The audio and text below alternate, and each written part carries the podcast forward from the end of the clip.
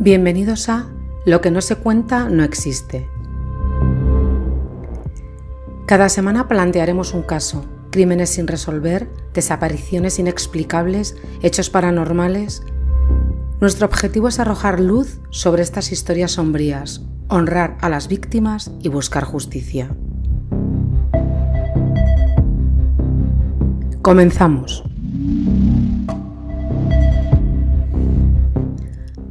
Hoy os presento la aterradora historia del ogro de las Árdenas, Michel Fourniret. Su oscura y retorcida vida dejó una marca imborrable en la memoria colectiva. Vamos a adentrarnos en los rincones más oscuros de la mente humana y al escalofriante relato de los horrores de su vida y sus crímenes. Michel nació el 4 de abril de 1942 en Sedan, Francia. Desde muy temprana edad mostró signos perturbadores en su carácter. Tenía una extraña fascinación por la crueldad hacia los animales y la violencia. A medida que Michel crecía, estos comportamientos persistían e intensificaban. Sus compañeros de colegio lo describirían como un niño extraño y aislado.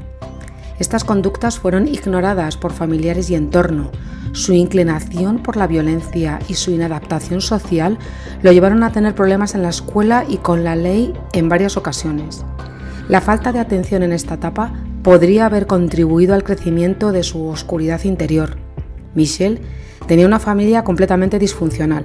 Su padre, un obrero de la metalurgia, con graves problemas de alcohol, y una madre que él mismo calificaba de temperamental, que lo sometió a continuos abusos sexuales desde los 4 o 5 años.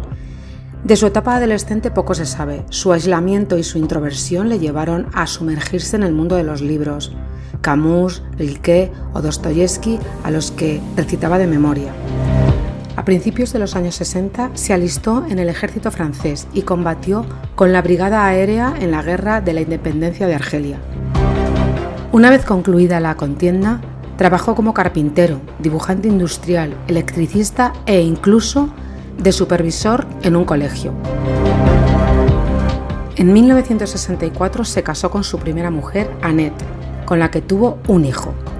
Pero en cuanto descubrió que no era virgen, lo perturbó de tal forma que le generó un trauma sobre el que posteriormente construiría su psicopatía. La falta de pureza sexual de Annette fue lo que, según él, lo trastornó profundamente hasta desarrollar una tétrica obsesión por encontrar mujeres vírgenes con las que mantener relaciones sexuales. Y así empezó su escala hacia la criminalidad, convirtiéndose en un depredador implacable. Su modus operandi se centraba en secuestrar, violar y asesinar a mujeres jóvenes. Exhibía características clásicas de un psicópata, Carecía de empatía, manipulaba a las personas de su alrededor y tenía una naturaleza altamente destructiva.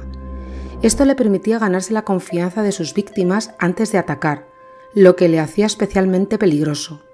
A lo largo de los años logró escapar de la justicia y mantener sus crímenes ocultos, lo que le convierte en uno de los depredadores más siniestros de la historia criminal.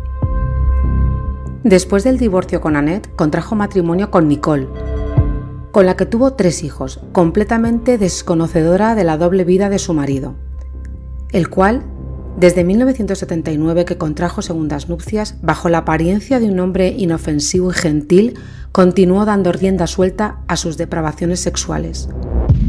Parecían una pareja perfecta, y es en 1984 cuando es detenido y acusado de una docena de abusos y agresiones sexuales a menores de edad en la región de París.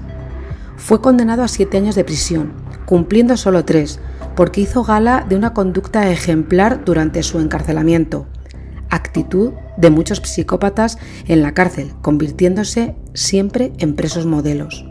Esta actitud le valió para poder publicar un anuncio en un periódico católico, que decía así, prisionero desearía mantener correspondencia con personas de cualquier edad para olvidar soledad y de esta forma conoció a su tercera esposa, la enfermera Monique Oliver.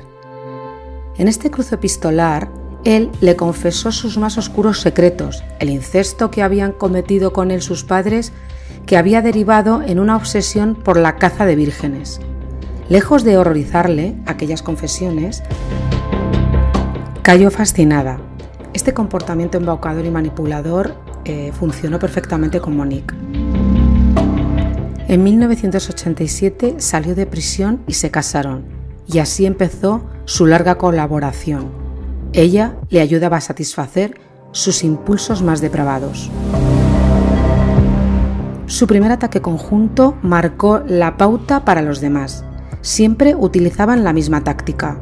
Monique conducía una furgoneta y cuando encontraba una joven se acercaba y le preguntaba una dirección haciéndose la desorientada. Convencía a la joven para que se subiera y la acompañara.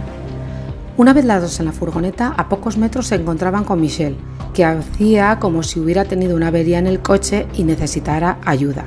Este también subía a la furgoneta y una vez los tres dentro buscaban un sitio alejado para perpetrar abusos, vejaciones y asesinatos. Monique también examinaba a la joven para saber si era virgen y así satisfacer los deseos de su marido. Ahora volvamos a la cárcel para contar otro hecho muy significativo.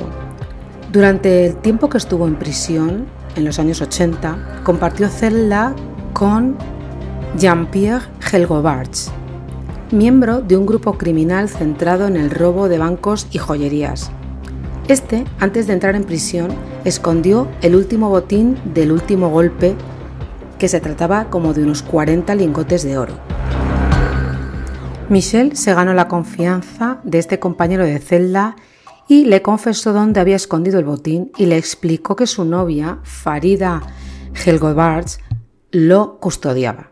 Su poder de persuasión era tal que le dijo a Jean-Pierre que él ayudaría a su novia a rescatar el botín del escondite y así poder escapar a otro país para que nadie pudiera extorsionarla o hacerla algo más grave. Y cayó en sus redes. Michelle salió de la cárcel, mató a Farida y recuperó los 40 lingotes de oro. Con el dinero que obtuvo de la venta del oro se compró un castillo del siglo XVIII en la región francesa de las Árdenas. Jamás creyeron la versión de Jean-Pierre, que explicó cómo lo embaucó, cómo desapareció su novia de la faz de la tierra y también los 40 lingotes de oro. Este nuevo hogar proporcionó más privacidad para sus crímenes. Tenía un bosque alrededor de 15 hectáreas. El 11 de diciembre de 1987, Michelle y Monique cometieron su primer ataque. La víctima fue Isabelle Laville, una adolescente francesa de 17 años que desapareció en el camino de la escuela a su casa en Auxerre. Su cuerpo apareció en un pozo al norte de la provincia en julio de 2006.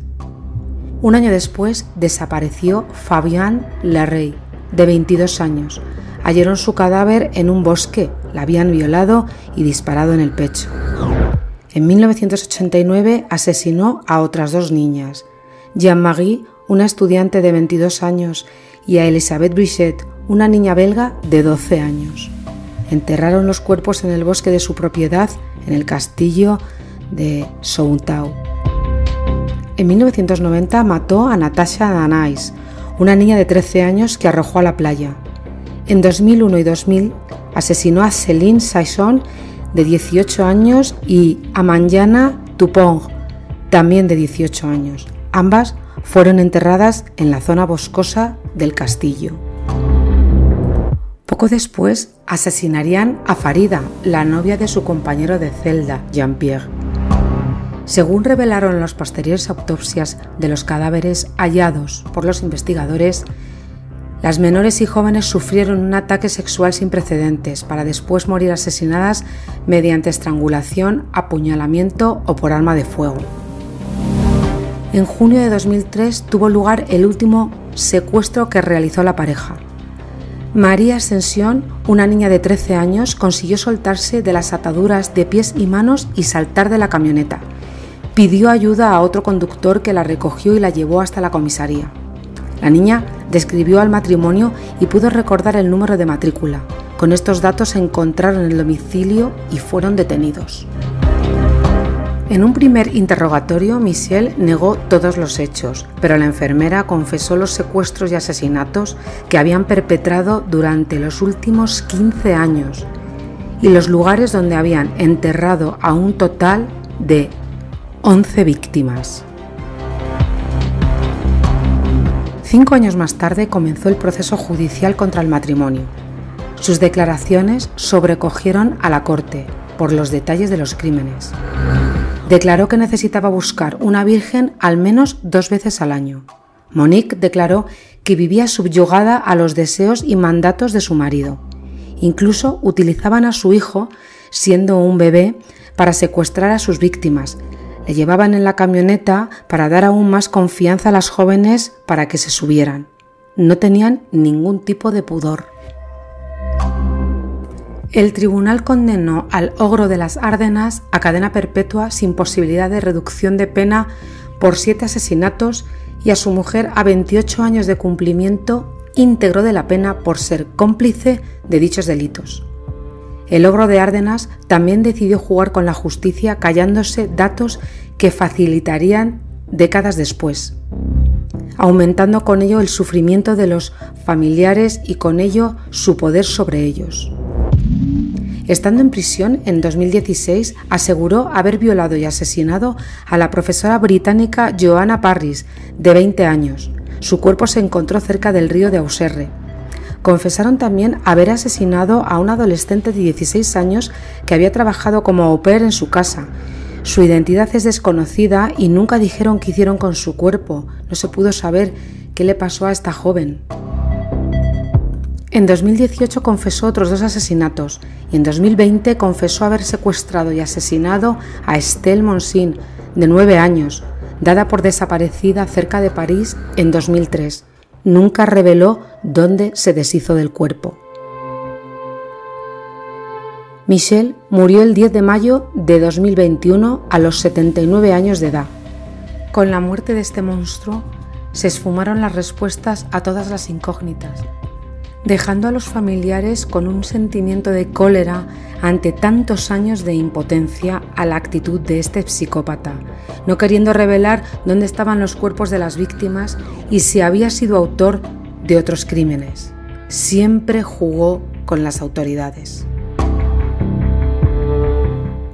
Los psicópatas son individuos que muestran unas características comunes eh, que podríamos resumir falta de empatía, Fourniret mostró una total indiferencia hacia el sufrimiento de sus víctimas y no mostró remordimiento alguno por sus víctimas. Manipulación. Utilizó tácticas de manipulación para ganarse la confianza de sus víctimas antes de ser atacadas. Engaño y mentira. Engañó a las autoridades y a su entorno durante años para ocultar sus actividades criminales. De día, un hombre de familia. De noche, un cazador furtivo. Violencia extrema. Cometió una serie de asesinatos brutales y actos violentos contra sus víctimas. Tenía una falta de control de sus impulsos agresivos. Falta de remordimiento.